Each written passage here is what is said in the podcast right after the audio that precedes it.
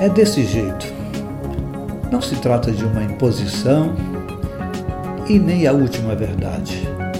É simplesmente as minhas reflexões para viver no e pelo Evangelho de Jesus. Mateus 6, 25 a 34 Portanto, eu lhes digo: não se preocupem com a sua própria vida quanto ao que comer ou beber, nem com seu próprio corpo quanto ao que vestir. Não é a vida mais importante que a comida e o corpo mais importante que a roupa? Observe as aves do céu. Não semeiam, nem colhem, nem armazenam em celeiros. Contudo, o Pai Celestial as alimenta. Não têm vocês maior valor do que elas? Quem de vocês, por mais que se preocupe, pode acrescentar uma hora que seja a sua vida? Porque vocês se preocupem com roupas. Vejam como crescem os lírios do campo. Eles não, eles não trabalham nem teçam. Contudo, eu lhes digo que nem Salomão, em todo o seu esplendor, vestiu-se como um deles. Se Deus veste assim a erva do campo, que hoje existe e amanhã é lançada no fogo, não vestirá muito mais vocês, homens de pequena fé. Portanto, não se preocupem dizendo que vamos comer, ou que vamos beber, ou que vamos vestir. Pois os pagãos é quem corre atrás dessas coisas, mas o Pai Celestial sabe que vocês precisam delas. Busquem, pois, em primeiro lugar o reino de Deus e a sua justiça, e todas estas coisas lhes serão acrescentadas.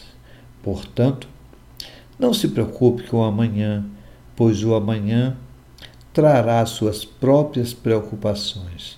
Basta a cada dia o seu mal. O que é mais importante?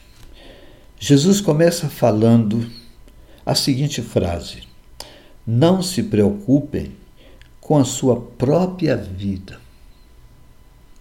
Por que Jesus fala não se preocupe com a sua própria vida?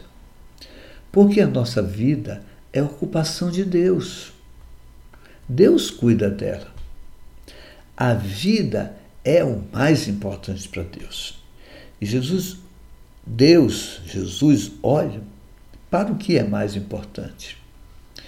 Tudo que nós queríamos era um Deus que cuidasse do vestido, comer, do ter, do conquistado, possuído, crescer, do casado, ter filhos e por aí vai. Contudo, vida é muito mais importante que comer e beber. Corpo é mais importante que roupa. Nós, os seres humanos, somos dados a exterioridades, valorizamos a cobertura que está sobre nós. O aprendizado aqui dessa fala de Jesus é que a vida é o centro. Ele fala sobre o que é vida de fato. Para nós, vida é se dar bem, é comer bem, é vestir bem, é morar bem. Vida de verdade, contudo, toma significado quando adquirimos a certeza de que Deus cuida de nós. Então Jesus diz: busque o reino de Deus em primeiro lugar, e assim vocês terão vida. O reino de Deus, o que é isso? É estar sob o governo de Jesus. Foi o que ele veio trazer. O problema nosso é que dizemos ser discípulos de Jesus, mas vivemos sob o governo deste mundo, o governo dos prazeres, do conquistar, do ter, do possuir, do acumular, do sentir, das sensações. A vida de verdade, contudo, acontece quando nós buscamos o reino de Deus em primeiro lugar e o que segue são as necessidades da vida. A vida, querido, ela acontece hoje, não amanhã. Por isso é que Jesus disse que o amanhã trará o seu próprio mal, ou o amanhã trará as suas próprias preocupações. Então, vivamos a vida que nos foi dada hoje. Então, o que significa buscar o reino de Deus, de Deus em primeiro lugar? é buscar o modo de vida do reino de Deus. E qual é o modo de vida do reino de Deus? É tudo que Jesus falou antes desse texto. É ser bem-aventurado porque é pobre de espírito e por causa disso herda o reino dos céus. É ser bem-aventurados os que choram, porque eles serão consolados. É ser humilde e assim receber a herança sobre a terra. É ter fome e sede de justiça e assim ser satisfeito. É ser misericordioso e obterá misericórdia. É ser bem-aventurado porque é puro de coração e porque assim verá a Deus. É ser o pacificador, porque assim será chamado filho de Deus. É ser sal da terra e luz do mundo. É não ser pisado pelos homens, ou seja, não ficar sem sabor, sem valor. É não ser uma cidade escondida, mas sim edificada sobre o monte, para que a luz brilhe e diante dos homens e Deus seja glorificado. Isso é buscar o reino de Deus. Buscar o reino de Deus é ter uma compreensão agora conforme Jesus. Ele pega a lei e ressignifica.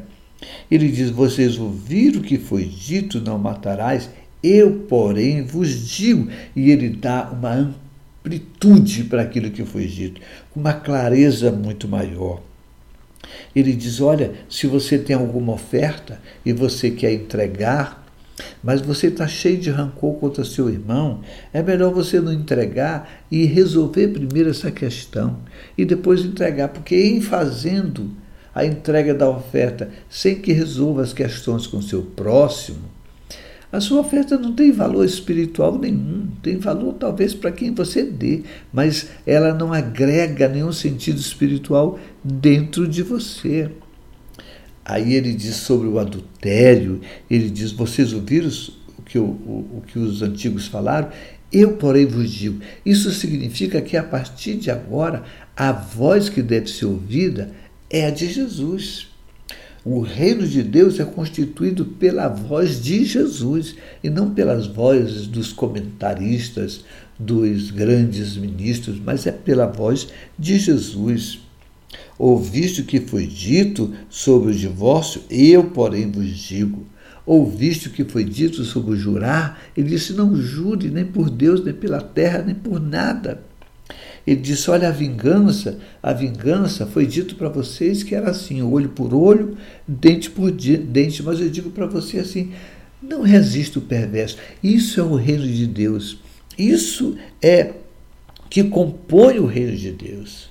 O reino de Deus é amar os seus inimigos, é orar por aqueles que perseguem. O reino de Deus tem a ver com o cuidado de não praticar suas obras para que os outros possam ver, mas apenas para que Deus saiba e Deus veja.